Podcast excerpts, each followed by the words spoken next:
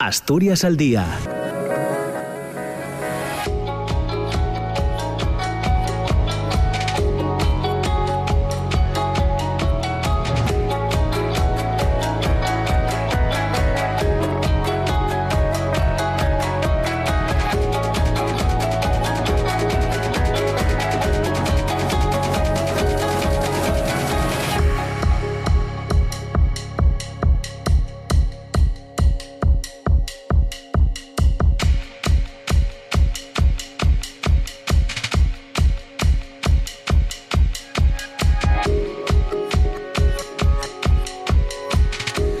¿qué tal? ¿Cómo están? Muy buenos días. Son las 9 eh, de la mañana y dos minutos. Ya saben, esto es Asturias al Día en RPA, en la radio pública. Hoy es viernes 19 de febrero de 2021. Bienvenidas, bienvenidos al programa de tertulia, de debate, de intercambio de ideas y reflexiones cada mañana, ya saben, entre las 9 y las 10. La Consejería de Salud ha constatado la mejora de la situación epidemiológica de Mieres, San Martín del Rey Aurelio y Siero, que saldrán este fin de semana de la situación de máximo riesgo del famoso 4 Plus por coronavirus, mientras Gijón continuará con las medidas restrictivas. Los técnicos de salud pública ya han comunicado la decisión a los responsables municipales de los concejos afectados. Mieres, que entró en el nivel de riesgo extremo el 24 de enero, lo abandonará, lo abandonará perdón, en la medianoche del sábado. El municipio ha registrado registrado 13 casos de COVID en los últimos cinco días. Además, la incidencia acumulada a 14 días es inferior a 325 casos por 100.000 habitantes en las últimas jornadas. Por su parte, San Martín del Rey Aurelio, tras 25 días con limitaciones, saldrá también del nivel 4 Plus en la medianoche del viernes, al igual que Siero. Este concejo del Valle del Nalón es el que ha experimentado una mejoría más rápida. Las medidas, recuerden, eh, fueron implantadas el 2 de febrero en Siero, han conseguido controlar la transmisión de la COVID-19 en este municipio cuya incidencia acumulada a 14 días es inferior a 325 casos por cada 100.000 habitantes durante varios días consecutivos. Por el contrario, Gijón seguirá otras dos semanas con las limitaciones que se implantaron el 24 de enero.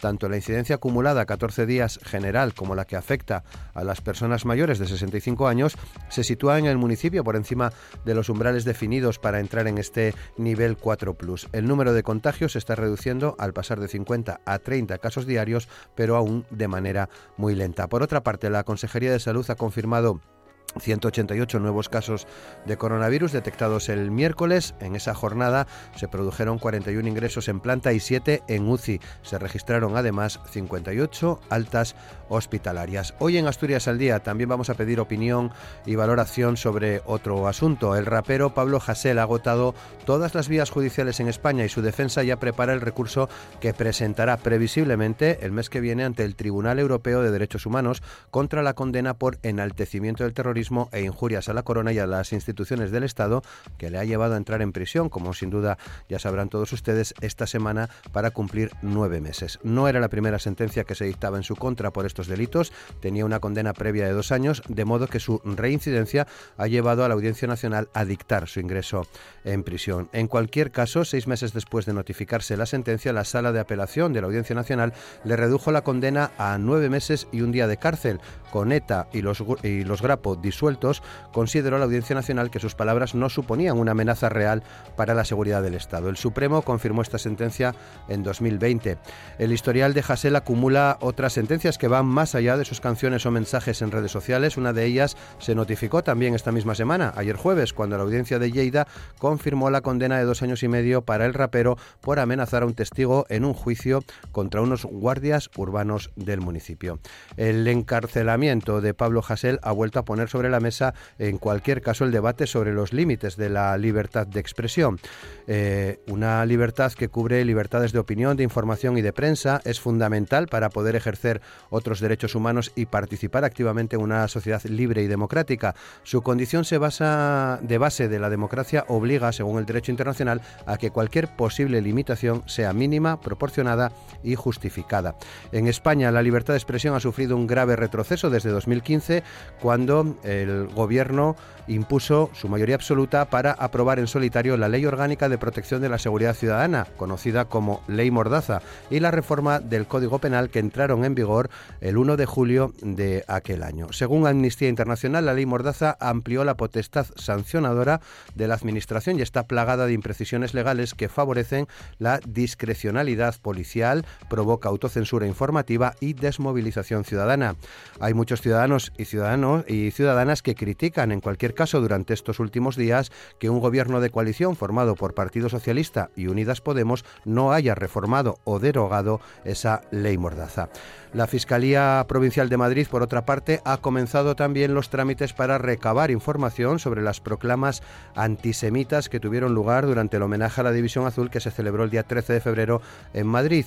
Según se informa, el Ministerio Público entiende que los hechos que ocurrieron en las proximidades del cementerio de la Almudena pudieran ser constitutivos de un delito relativo al ejercicio de los derechos fundamentales y las libertades públicas. Son dos de los asuntos que vamos a tratar hoy aquí en Asturias eh, al Día con las periodistas Chelo Tuya del diario El Comercio, Diana García, periodista que también trabaja en Amnistía Internacional, y Ramón Suárez, periodista freelance, habitual colaborador de este programa. Con ellos en cuestión de segundos. Asturias al Día, con Roberto Pato.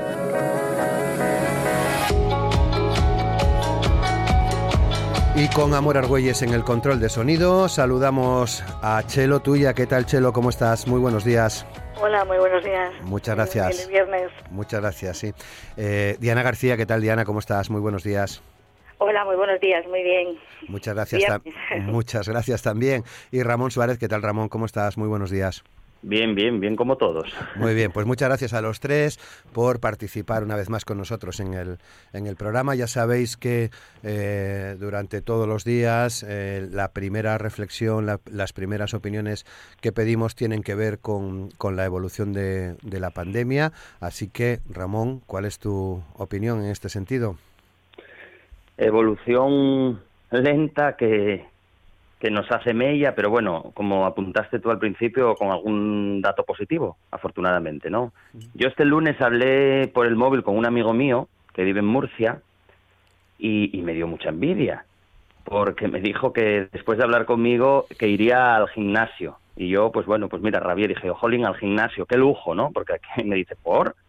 Digo, no, no, es que aquí en Asturias, por ejemplo, desde hace tiempo tampoco podemos ir al gimnasio, es como que nos prohíben el culto al cuerpo, ¿no? Como todo cerrado, todo con restricciones, etcétera. Y eso que, por ejemplo, en el tema de los gimnasios no se han constatado, según las estadísticas, pues contagios, ¿no? Pero bueno, vale. Yo creo que en Asturias, a ver, en Asturias todavía en esto del coronavirus persisten muchos frentes abiertos que en el gobierno, bueno, pues eh, a Barbón, que en el verano pasado, pues parece ser que todo eran medallas, ahora ya no tanto y es que, a ver, también es verdad que pese a que ha sido o es ¿no? un presidente que está muy presente, muy, muy pendiente de, de todo, eh, no ha gestionado, por ejemplo, bien, a mi juicio, el sector de la hostelería, tema de horarios, tema de ayudas, tema de aperturas, de ahí el cabreo y el descontento ¿no? de los hosteleros. Los centros de salud, por ejemplo, en zonas como Lugones o Pola de Siero, que creo que en alguna ocasión también lo comenté, pues mm, han salido en la prensa por la ineficaz y poco humana atención que algunas veces han dispensado a los pacientes. Entonces, yo creo que mm, estamos evolucionando en salud física bien, pero eh, al gobierno asturiano se le, se le juntan bastantes asignaturas pendientes.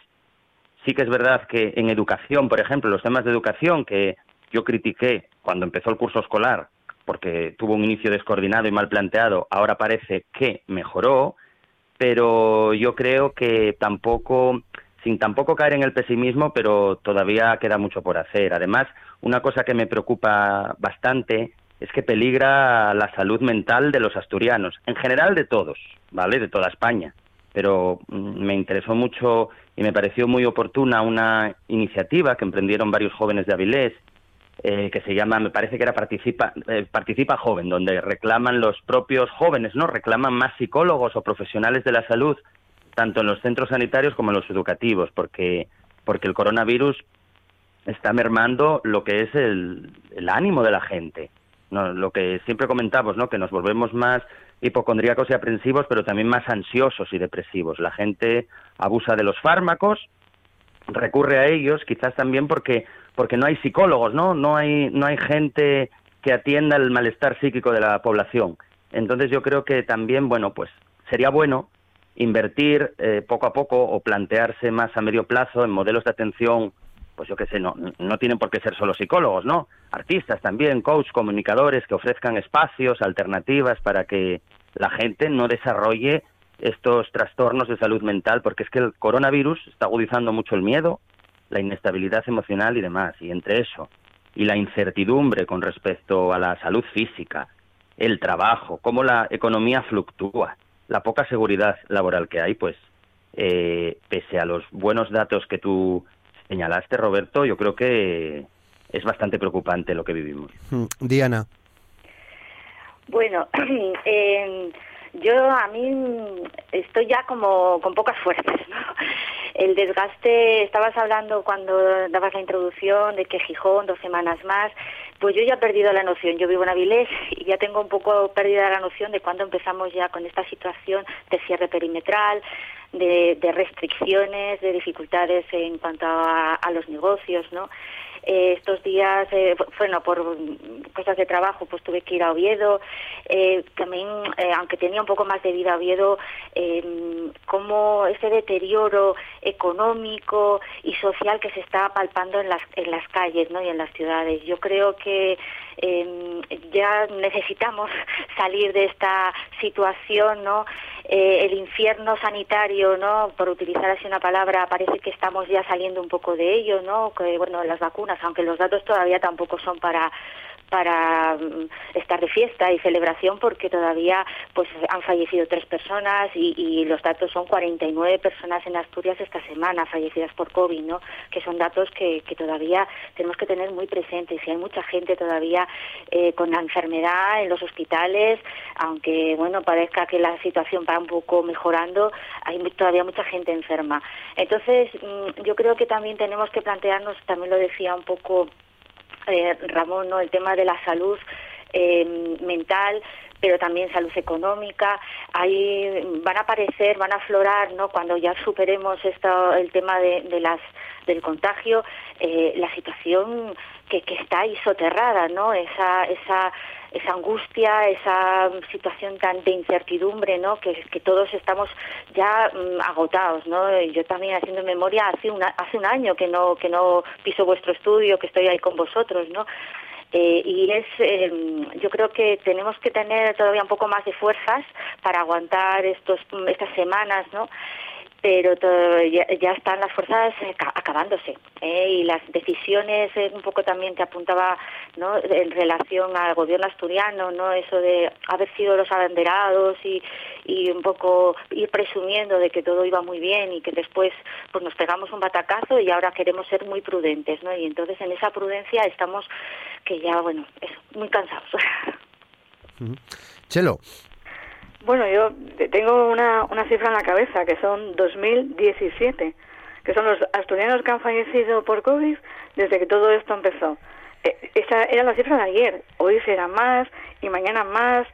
Cuando toda esta historia comenzó, se utilizaban eh, símiles bélicos, ¿no? Esta era la guerra de nuestra generación, esta era la batalla que teníamos que librar, y cuando nos oigo ahora, no digo por Diana y por Ramón, digo cuando nos oigo en general, estamos cansados, es muy duro. Claro, es que las guerras son cansadas y son duras e implican muchos sacrificios. Eh, no, no quiero hablar de políticos, quiero hablar de expertos. Los expertos en, en sanidad nos están diciendo que hasta que la población no esté vacunada, no esté inmune, esto no va a parar. Nos, nos han demostrado que cuando nos encierran, bajan los casos, bajan las muertes. Y cuando nos dejan salir, suben los casos y suben las muertes. ¿Estoy diciendo que quiero que nos encierren? No, solo estoy diciendo que este problema, mientras no haya una vacuna, mientras la vacuna no sea general, no esté la población inmunizada, este virus va a seguir matando, matando, llenando las UCIs, eh, eh, causando mucho dolor en las familias, Entonces, tenemos que, lo que parece, lo que hay un acuerdo, una unanimidad entre todos, es que la solución hasta que no llegue la vacuna es el encierro. Eso no quiere decir que yo esté de acuerdo con las medidas tomadas, porque como decía Ramón, hay, hay, unas asignaturas pendientes enormes.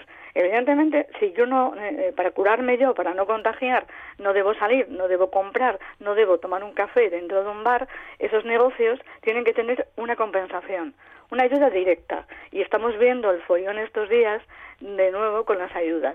No es, a mi juicio, no es eh, asumible que des unas ayudas y las condiciones a que nadie tenga deudas. Y no hablo de beneficiar a los morosos que lleven eh, toda su vida sin cotizar a la seguridad social por sus trabajadores o con desfalcos, no. Prefiero que la administración tiene muy fácil, o, o, fácil, no sé si mucho, pero sí fácil, comprobar cuál era el nivel de rentas o cuál era el nivel de deudas o cuál era la situación de una o un empresario antes del, del confinamiento y cómo están ahora y todas las deudas generadas durante la pandemia, deudas porque no han podido trabajar, deberían ser exoneradas. Entonces, estamos, lo que estamos generando todos es un problema. No llegan las ayudas que necesitan los empresarios, no hay el apoyo necesario a los trabajadores y, como decía Ramón la población está cansada. Pero vuelvo a lo del principio. ¿No era nuestra guerra? Pues lógico que estemos cansados, pero es que tenemos que ganar hasta que no ganemos el mensaje de quiero salir o quiero ir a la pelu, que yo también quiero, no, no, no, no, no me parece justo, sobre todo por eso, porque tenemos 2.017 muertos solo en Asturias y que van a seguir muriendo. Si ahora de repente eh, decimos otra vez la tercera ola ha pasado, como ocurrió en el verano, y abrimos las puertas y Semana Santa es un folclore, la cuarta ola va a estar ahí. porque No vamos a estar todavía inmunizados todos. Lo que debe haber es una gran agilidad en la, en la vacunación. Las farmacéuticas deben empezar a surtir de verdad dosis y debe vacunarse a todo el mundo lo más rápido posible. Y las ayudas. Las ayudas, yo ahí estoy con mis compañeros, el sector, eh, todos los sectores, el comercial, el turístico, los gimnasios que, de los que hablaba Ramón, están en riesgo, claro. ¿Cómo vas a ir a un gimnasio eh, que es un centro cerrado donde se supone que bueno que, hay una mayor puede haber una mayor transmisión de COVID que si estás haciendo gimnasia en la playa? Pero si el señor o la señora de gimnasia tiene que cerrar, debe tener una compensación directa, fácil, no dentro de tres meses cuando ya tengas eh, unas deudas acumuladas imposibles de vivir y estés en la ruina. Muy bien, pues eh, sí, Ramón.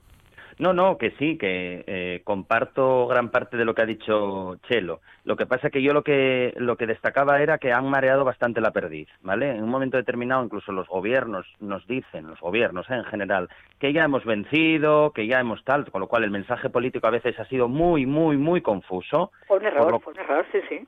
Eso es. Entonces, eh, la gente se cansa también por eso. Yo creo que, imagínate, Chelo, que nos hubieran confinado totalmente otra vez. Pues igual hay gente que si nos vuelvan a confinar un par de meses lo, lo aceptaría mejor con las ayudas pertinentes, por supuesto, que no, ahora abro esto, ahora cierro esto, ahora te doy esto, ahora te quito esto, ahora vamos bien, ahora vamos mal. ¿Entiendes? Entonces... Sí, sí, los expertos dijeron eso. Los expertos dijeron en Navidad que nos tenían que confinar. Pero ¿qué pasó? Hay un problema, no hay un problema de Asturias, hay un problema a nivel de Estado. Confinarnos otra vez es parar el país y no hay dinero para dar todas las ayudas necesarias para que eso, suceda. Y han estado con parches, con parches que son agotadores, ¿cierto? Y que no sepas si puedes ir a Oviedo, o si en Oviedo puedes tomar un café y en Gijón puedes comer un pincho, eso me parece ya que es un poco circo. Claro, claro, claro, claro. Luego eh, ahí está el tema este de la vacunación, ¿no? Que es que a mí esto del negocio de las farmacéuticas, ¿no? Y esta cantidad de vacunas, eh, esta locura, ¿no? Entre las diferentes eh, posibilidades, la, la, no llegada de vacunas, eh, es, que es como una situación en que dices, bueno, sí, logramos la vacuna, pero ahora encima tenemos estas dificultades, ¿no? De este mercado capitalista totalmente, ¿no? Eh, con esos intereses, esos, eh, esos negocios entre, bueno, diferentes compañías que se reparten, el tema del Reino Unido con sus vacunas que yo creo que esa sensación de que, bueno, sí, aquí en Asturias ya se ha vacunado a la gente mayor de las residencias, eh, los siguientes pasos, ¿no? La, gente que la gente mayor que está en sus casas esperando también, ¿no? Esa vacuna, porque eso también nos va a dar, pues, una cierta tranquilidad, ¿no? Porque, bueno, pues la gente que tenemos alrededor, a la que, queremos y que sabemos que son los más vulnerables,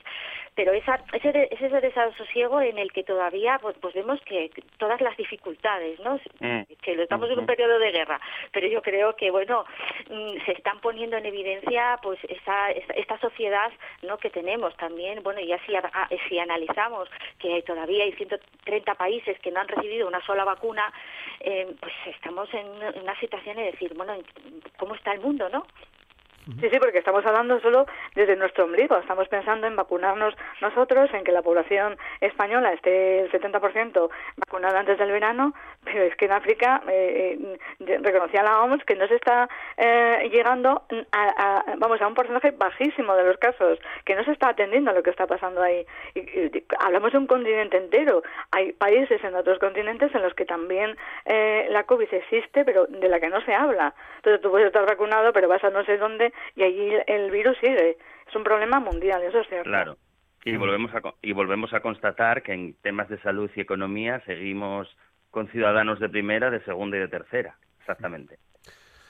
Muy bien. Bueno, 9 y 22. Avanzamos en los temas. Pablo Jasel, eh, Diana, ¿cómo lo ves? Antes añado que se me olvidó decirlo en la introducción y lo tenía aquí preparado, lo digo ahora que también ha recibido el apoyo de un buen número de músicos, de artistas, eh, que han hecho un vídeo coordinado por Arma X, un rapero de San Martín del Rey Aurelio, de, Blimea, muy combativo, con la presencia de gente muy conocida, Nacho Vegas, Pirri de Escuela de Odio, Bertu de Escontra, Burilo eh, de Escamana Rede, Maxi de Federratas, eh, Nacho Álvarez, Josele de El Belga, John de Tigre y Diamante, Pablo de Desacato, por ejemplo, Alfredo González, o también eh, Titi Muñoz. Eh, lo tenía previsto y se me fue en la introducción, así que ya, ya lo pongo de manifiesto ahora, pero en términos generales, luego vamos descendiendo un poco eh, a asuntos relacionados con, con Pablo Hasel, pero primera opinión, Diana.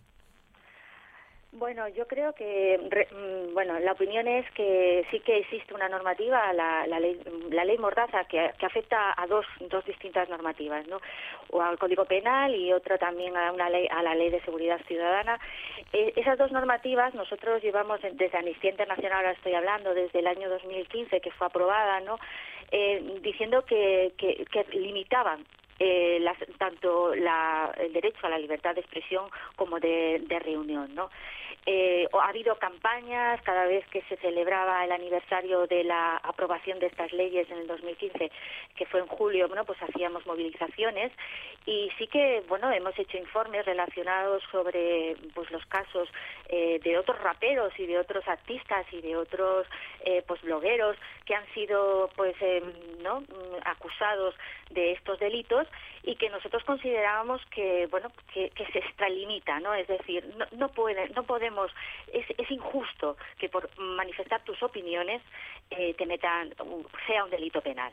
Entonces eso eh, es una una ley que, que se debería haber cambiado que el, el actual gobierno se comprometió a, cambiarlo digo los partidos que, que están gobernando y no lo ha hecho.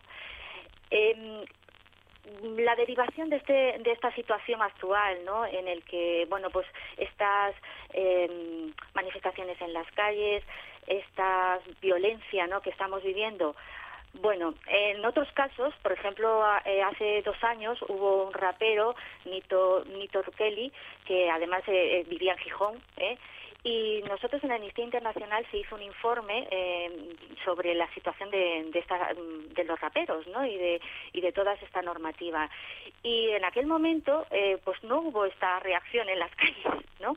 Y, este, y este, este chaval también estaba condenado a dos años de cárcel por, por un rap por una canción en la que también hacía referencia a los grapos, bueno, también un poco a esta situación social, porque bueno, si, si te reparas en las letras, ¿no? Pueden ser ofensivas, te pueden parecer desagradables, de mal gusto, pero bueno, algunas de las cosas que reivindican pues es una justicia social, eh, pues la situación de los jóvenes, de la situación de pobreza, de dificultades económicas, y bueno, luego lo mezclan con una serie de consignas relacionadas que pueden incitar, que pueden ser, considerarse incitar a la violencia, pero ¿a qué grado eso puede ser considerado como que estás incitando al terrorismo o que eso es, terrorismo? Es ahí donde está la clave de la cuestión y en la que nosotros consideramos desde Amnistía Internacional que una cosa es la, opinión y que el derecho de la, la libertad de expresión, como bien decías antes, hay que no puede ser limitado, pero en condiciones muy muy cuidadosas, porque estamos hablando de que podemos poner en, en entredicho lo que puede ser la democracia, ¿no?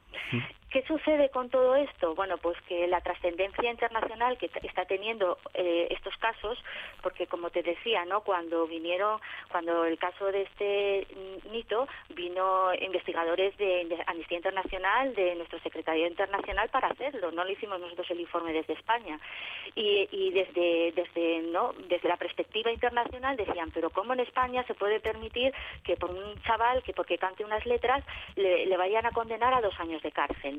Les parecía tan extraño que mm, alucinante, ¿no? Y entonces, claro, tenemos que ver nosotros desde la perspectiva internacional que puede suponer esto, eh, pues eh, cuando está este eh, ahora vaya al Tribunal Europeo, no como decías tú, a presentar un, recurso.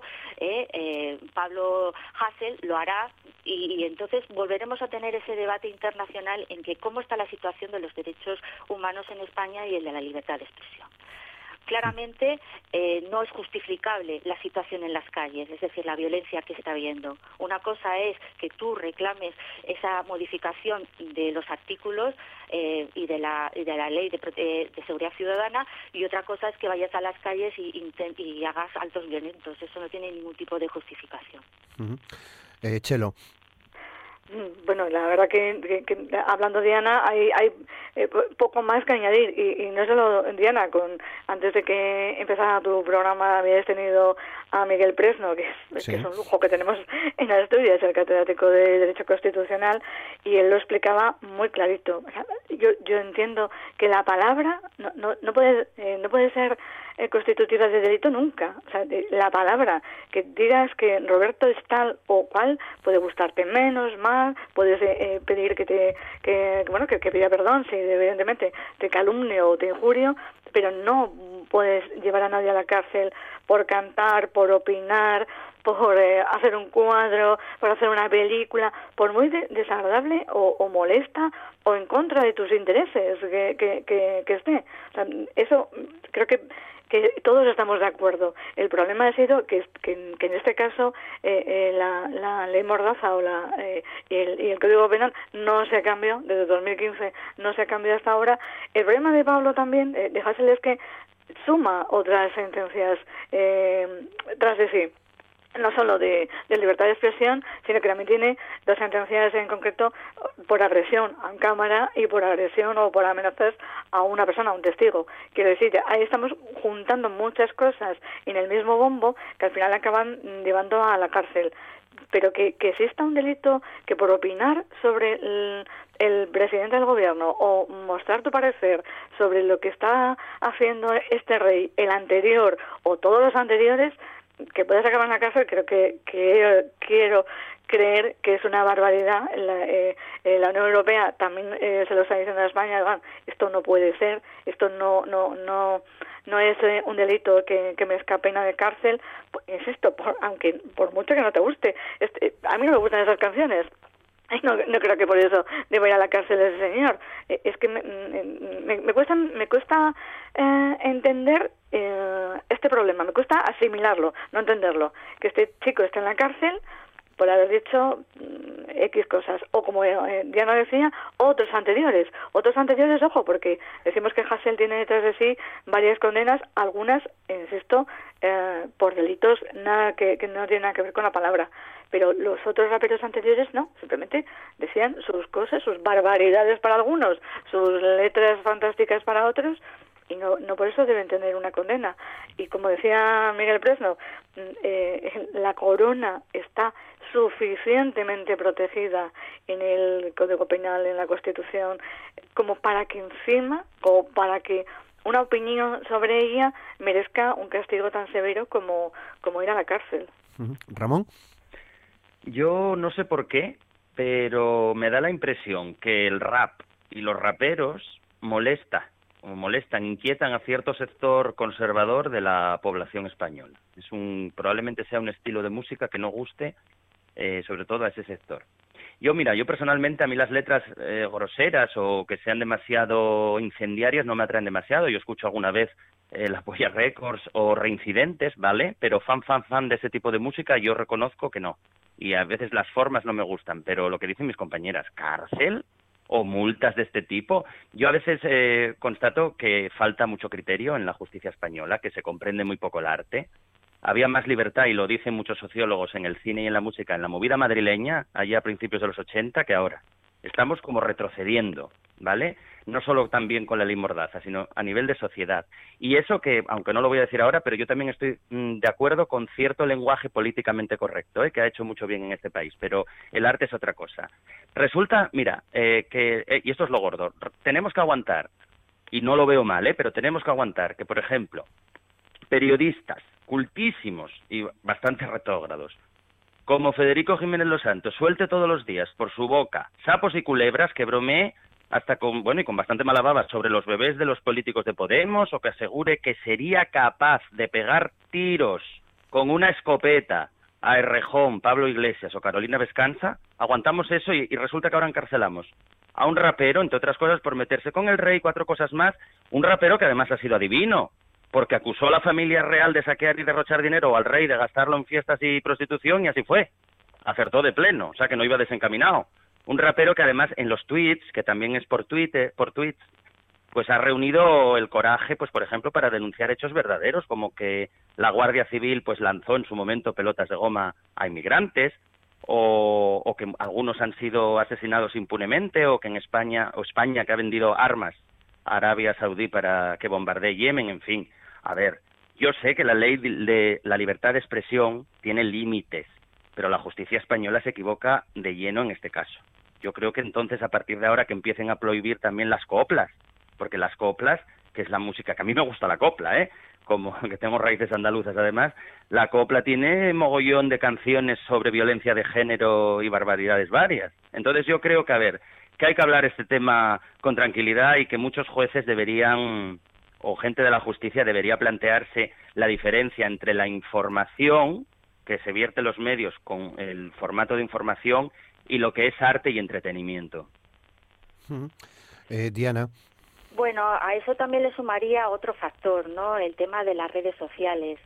Eh, cuando se aprobó el código, en el Código Penal este artículo 578, uno de los agravantes era la utilización de Internet, ¿no? Y, y que eso además eh, aumentaba las penas a la hora de tú eh, transmitir tu opinión o utilizar las redes para transmitir esa opinión, ¿no? Esos tweets, pues lo que hacen en eh, este Código Penal es es todavía mm, agravar y, aumentar la pena un año, ¿no?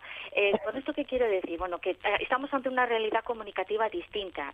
yo, por ejemplo, cuando estudié periodismo, ¿no? Lo que nos decían es que, bueno, hablar del rey era intocable, ¿no? no podías criticar a la corona.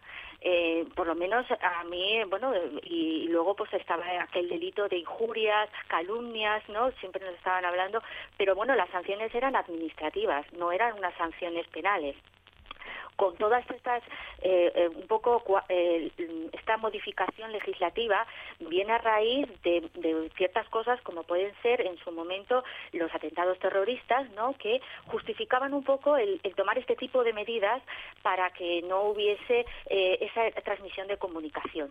Hombre, em, sí que es verdad que el Estado tiene que asegurar, ¿no? Que no se cometan atentados terroristas, pero tenemos que ser muy vigilantes en cuanto a la seguridad, a, la, a la, mm, al cuidado de nuestra libertad de expresión y sobre todo en el tema, bueno, a nosotros nos afecta muchísimo, ¿no? A los periodistas, el poder eh, cubrir los, los, las informaciones, eh, el poder grabar eh, pues, las actuaciones policiales, el poder informar libremente y opinar libremente, ¿no? Y, y, no debemos de poner obstáculos. Ahora, eso sí, existe también, pues eso, esas redes, ¿no? comunicativas en las que ahora, pues los medios de comunicación tradicionales, no tienen tanto poder y eh, pues ahí se, se, hay un mare magnum de información, fake news y todas estas situaciones en las que, bueno, puede ser peligroso el uso de ciertas calificaciones o de informaciones, ¿no?, que pueden tener cierto peligro. ¿Cómo regular eso? Bueno, pues es un reto que tenemos por delante. Sí, que, que, que la, la profesión evidentemente también nos lo tenemos que hacer mirar. Eh, eh, la libertad de expresión y la libertad de información que tanto defendemos y que debemos defender, es verdad que, que mm, ha estado sometida a cortapisas eh, personales, editoriales, durante, durante muchos años. Es, que me, me, me, lo recordó Diana cuando decía lo que nos enseñaban en la facultad respecto a la monarquía. No, no, no, no, era, no era lo que te enseñaran, es que eh, hasta hace muy poquito muy poco, eh, no se emitían, no se podían publicar fotos de la familia real comiendo. Estamos hablando de eso, de comiendo, masticando. Eh, podían estar con la copa brindando, pero ya no bebiendo, ya no comiendo, pues aquí en Asturias o muy preñado o lo que fuera. eso sucedió, eso pasó el otro día. Igual que, igual que estamos viendo todas estas informaciones, toda esta catarata de expertos eh, en, en, monarquía que ahora nos cuentan todo lo que el emérito hacía en su momento, en aquel momento no se decía, no se contaba. Es más, quien lo contaba o si alguna eh, voz o alguna foto salía, era absolutamente censurado, tachado, alejado, considerado, bueno, pues alguien eh, que, que, que no estaba bien, alguien que no informaba bien. Bueno, pues vemos que, que, que sí, que sí, que, que, esa persona sí sabía, que todos sabían y todos callaban. O sea, eh, que, que ahora asumamos con normalidad que el emérito tenía un amante y que eh, arregló un palacio para ella con fondos públicos, es que me, me, me, me hace darme con, contra la pared y que todavía haya personas que defiendan que esa, que esa que ese comportamiento no puede ser investigado y no puede ser eh, judicializado, bueno, no, perdón, es que es que eso sucedió, es que eso hay que examinarlo, hay que levantar la alfombra, la monarquía, eh, eh, la nueva Casa Real habla mucho de transparencia, bueno, pues levantemos la alfombra, limpiemos todo y una vez limpio decidamos qué, qué, qué, qué, sistema queremos, pero el que tenemos ahora tiene muchísimo polvo debajo de la alfombra. Bueno, no... Ay, perdón y con esto, Diego, Roberto, perdón, perdón, que te habla tú, habla tú. Sí. No, que iba a añadir eh, el asunto de, del poder legislativo y mm. la posibilidad de derogar, de reformar eh, la famosa ley Mordaza, que, bueno, quizás las críticas están siendo...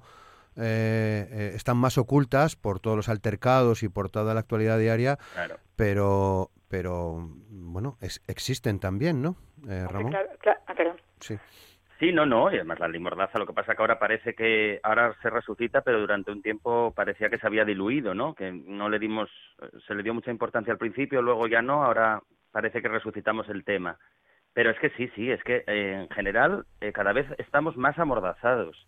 Normal que algunos intelectuales y políticos critiquen a nuestra democracia. Luego hay gente que dice, ay, que ha criticado Pablo Iglesias a la democracia, ay, por Dios. Pero perdón, con esto hemos desenmascarado lo que decía Chelo por ejemplo, a la monarquía, que durante decenios aquí se nos ha vendido la imagen de la monarquía propia de Pilar Urbano, ¿no? Ahora, ahora hay la versión Pilar Eire, que es la que dice que la reina no era tan buena, ta, ta, ta, y antes era la de, la de Pilar Urbano, porque es que no se podía eh, hablar alternativamente. Y con eso todo lo que os acabo de comentar, lo de Hassel, por ejemplo, a ver, si leéis los tweets, eh, dice muchas cosas que han ocurrido. Lo que pasa que suenan fuertes, pero es que no miente no miente en tema de inmigrantes, tema de lo que os dije, de, de incluso de temas de policía, que no, no por decir ciertos, no por comentar alguna cosa negativa de la policía, se tiene por qué estar en contra de la policía. Es que aquí parece que vamos también, eh, navegamos entre polaridades. O gente que todo lo que hace la policía es ejemplar y estupendo, o gente que, que todo lo que hace la policía, eh, no, lo de vergüenza me daría ser policía, que tampoco lo comparto, ¿vale? Entonces yo creo que la ley Mordaza debería ya eh, desamordazarse y, poder permitir a la gente no solo en el arte, sino en su, en su vida cotidiana, eh, eh, manifestar opiniones y, hacer reuniones de crítica social con más libertad. Sí. mira, ahora que estamos hablando, me, me vino el recuerdo, ¿no?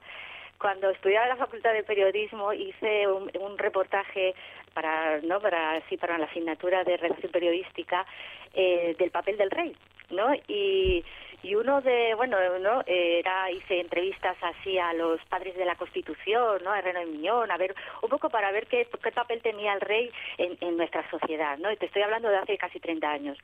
Y bueno, uno conseguí, fijaros, una foto, eh, porque todavía eran las fotos que se tenían que hacerse, no eran digitales ni nada por el estilo, pues me pasaron de Strangis una foto de, revelada del rey en una casa mayor y no y se la presenté en el trabajo no y era aquello de, de, decir que estaba haciendo algo malo no porque tenía una foto de, del rey con un, eh, era aquí en casa mayor eh, me parece que era en Castilla-La Mancha o por ahí no en uno de estos eh, de estas zonas en las que se hacen así casas importantes. Y cuando presenté eso el profesor no que era un reputado periodista de televisión española me dijo dónde lograste esta foto bueno era como mm, era que, que estaba todo oculto no se podía ni siquiera decir eso no que, yeah. que estaba realmente eh, en, en, en, ese momento mm, eh, no podíamos los periodistas ni los propios periodistas eh, ahora mismo, pues eh, eh, las noticias que han salido sobre el rey, eh, en principio, salían en Australia o en, o en, en, en periódicos amarillos de, del Reino Unido y después no, ni siquiera nos llegaban aquí.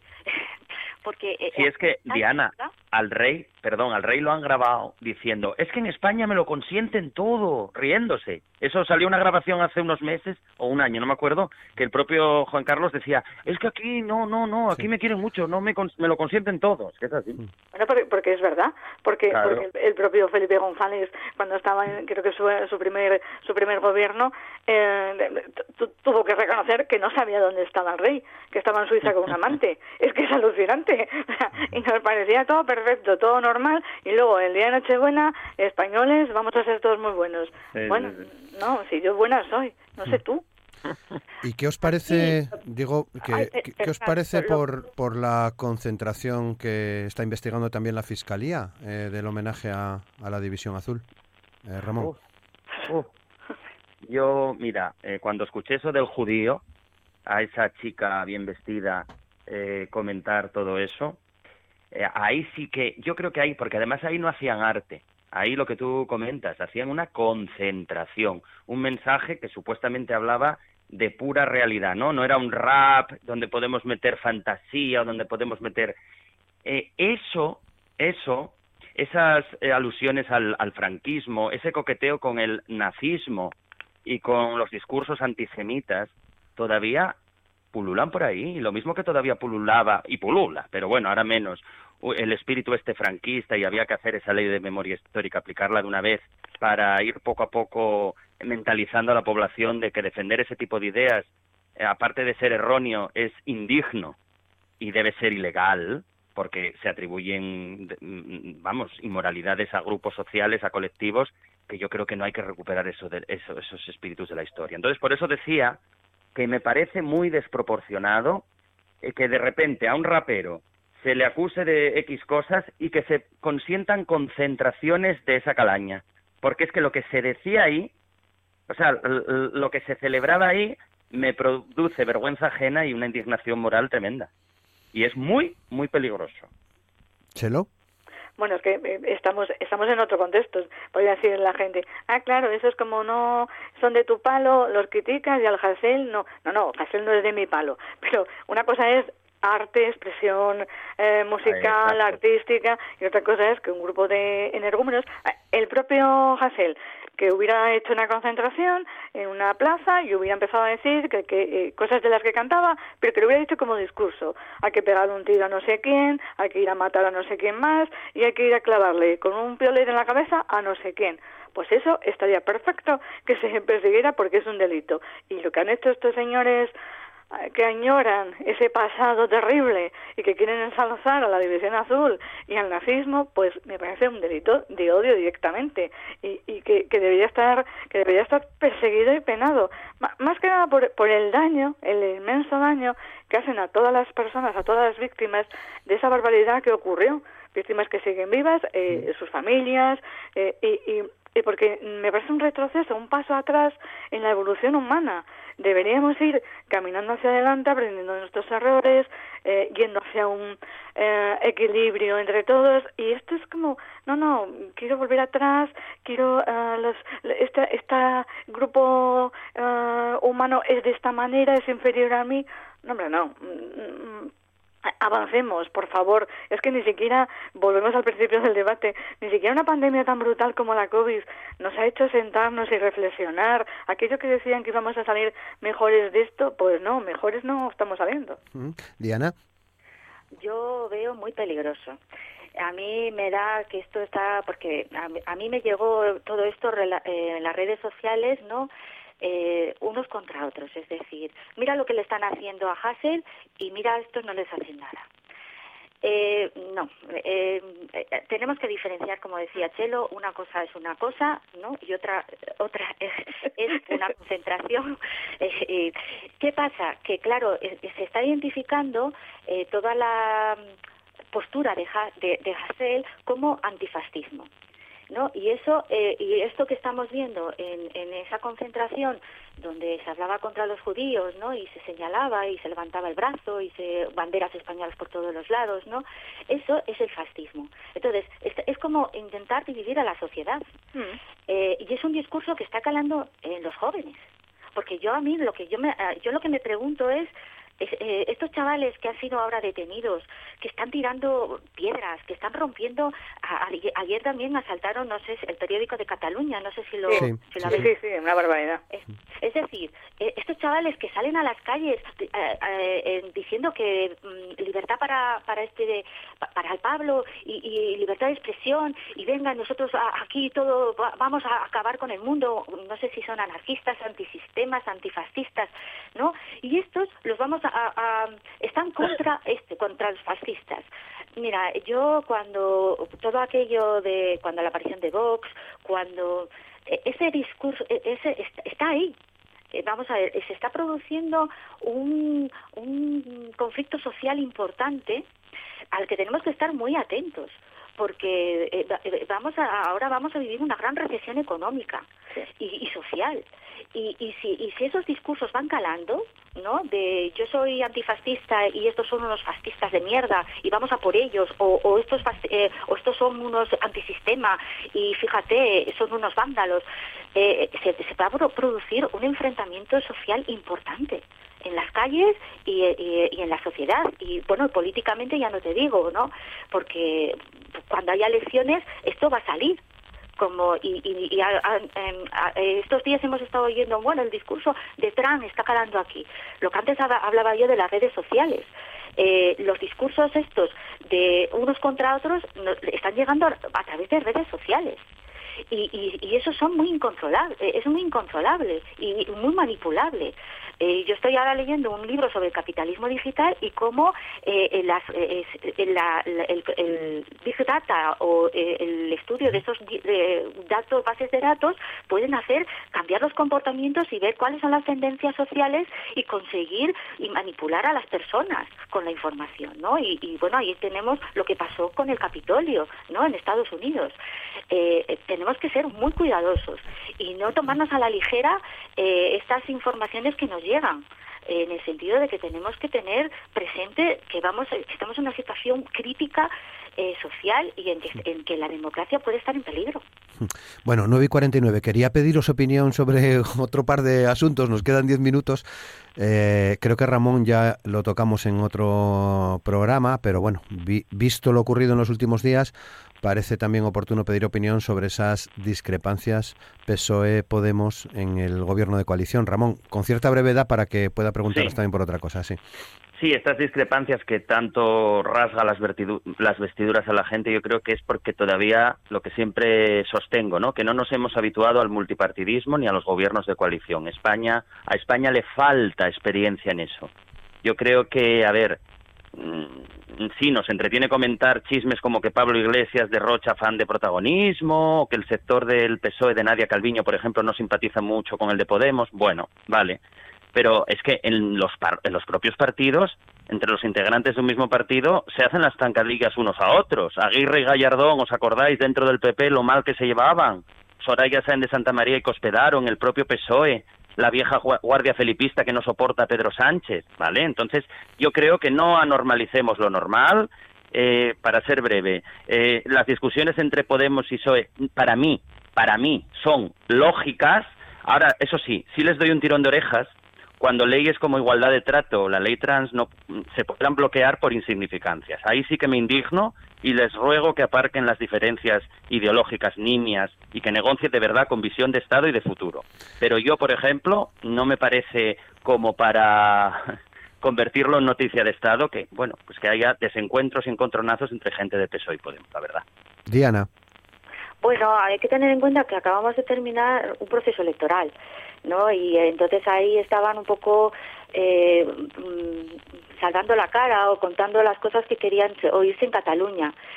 Espero que los próximos, las próximas semanas las cosas se vayan calmando y, bueno, sí que todavía está presente en la declaración de Chenit que el otro ayer, ¿no? Porque ya parece que ha sido hace días, pero fue ayer, ¿no? El tema de estas de los jóvenes que están saliendo a las calles Mm, pero bueno, yo creo que, que se va a relajar un poco la, relación. Y sí que hay hay diferencias, ¿no? No solamente fue con esta la ley que decía Ramón, ¿no? Con, lo de los transgénero y tal, sino también estamos ahora hablando de, por ejemplo, con el problema laboral, ¿no? Cuando hubo alguna serie de diferencias eh, contra las pensiones, con, cosas que, bueno, que tienen diferentes criterios o puntos distintos. Entonces, bueno, pues sí que tiene que haber diferencias. Pero yo creo que esto ha sido un poco, sobre todo por este proceso electoral de Cataluña. Y Chelo.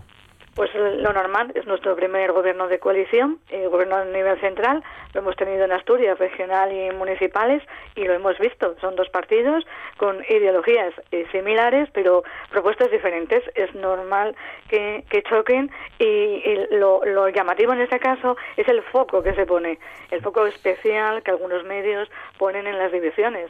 Lo decía Ramón, eh, eh, cuando ha habido gobiernos monocolores se han dado de tortas entre ministros, no solo los del PP, sino los propios del PSOE. Eh, hemos tenido aquí consejeros del mismo color que no se hablaban con el otro consejero. Hemos tenido ayuntamientos en los que un concejal del mismo color que el otro casi le pega a uno. O sea, quiere decir que la discrepancia existe en, en, política y, y, que en este caso se está magnificando eh, más, sí. Muy bien.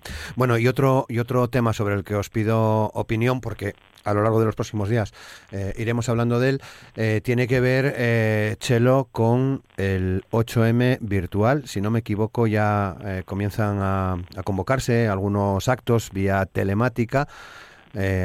y se está preparando esa gran manifestación virtual telemática que viviremos el día 8 de marzo, ¿no?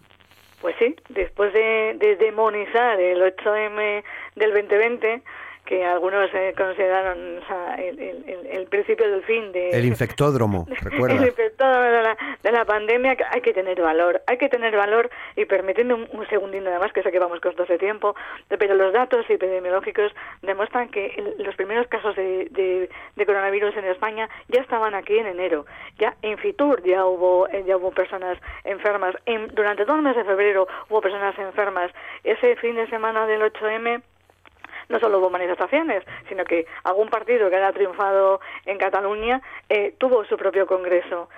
no fue aquel motivo, no fue culpa del 8M una pandemia. Volviendo al presente, lógico, va a ser virtual, va a ser eh, eh, por redes sociales, que es como se está haciendo todo ahora. Este sábado, yo creo que, o mucho me equivoco, Diana tiene algo que decir, ¿no? De lo que va a pasar este sábado, que hay una, una, una ponencia telemática y lo que lo que no debe perder nada de mm, tono, ni de voz, ni de, ni de presencia en los medios, es que lo que se reivindicaba en el 8M del año pasado, de los anteriores, sigue exactamente igual ha habido alguna mejora, pero todavía hay gran desigualdad eh, salarial. Ayer que comentaban los sindicatos el análisis de la brecha salarial en Asturias, seguimos estando a la cabeza, sigue habiendo problemas eh, de violencia machista y lo que demostró la pandemia es que las esenciales siguen siendo las mujeres.